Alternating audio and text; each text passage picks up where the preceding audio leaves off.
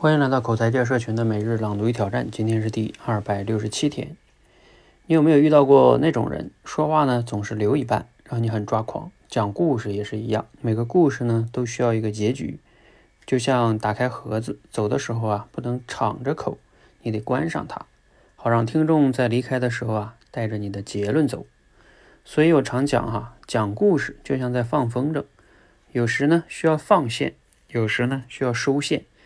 但是最终啊，你一定得有能力把线拉回来，结局就是要把你放出的风筝收回来，不然你这个故事啊就不知道飘到哪儿去了。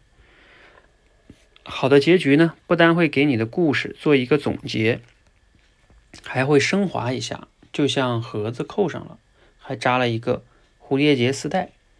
我见过很多销售人员在和客户建立关系的时候啊，特别好，非常有亲和力。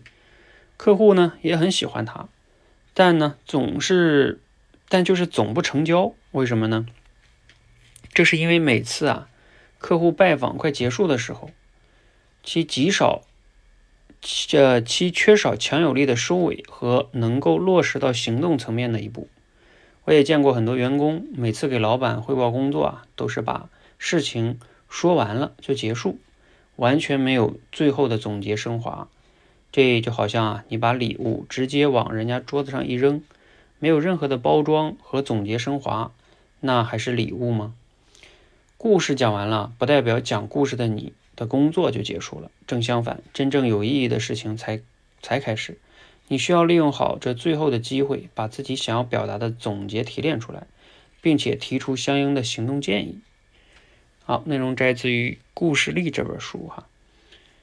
嗯，读了今天内容有什么感想呢？你平时表达的时候擅长总结跟升华吗？嗯，他说的这个呢是故事要有结尾哈。嗯，他做了很多类比哈，像放风筝一样，有结尾才能去把这个线收回来哈。嗯，这里边也谈到了升华呀，或者是什么哈。其实，在我们社群的多维班训练营中呢，有一个关专门就叫主题升华训练。只不过我们那个主题升华呢，不是说它的结尾，因为我们给的故事本身就有结尾。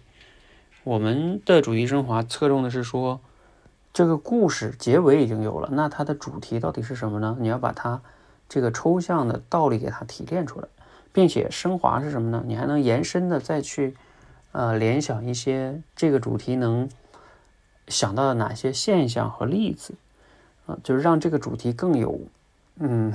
覆盖性啊，覆盖更多的呃现象例子，能说明更多的，这样才能变得更有说服力哈。所以这个是我们社群的主题升华训练。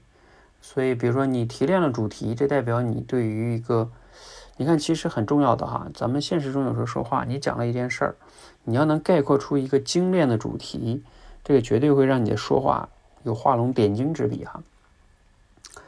呃，那同时呢，你又善于去举例子。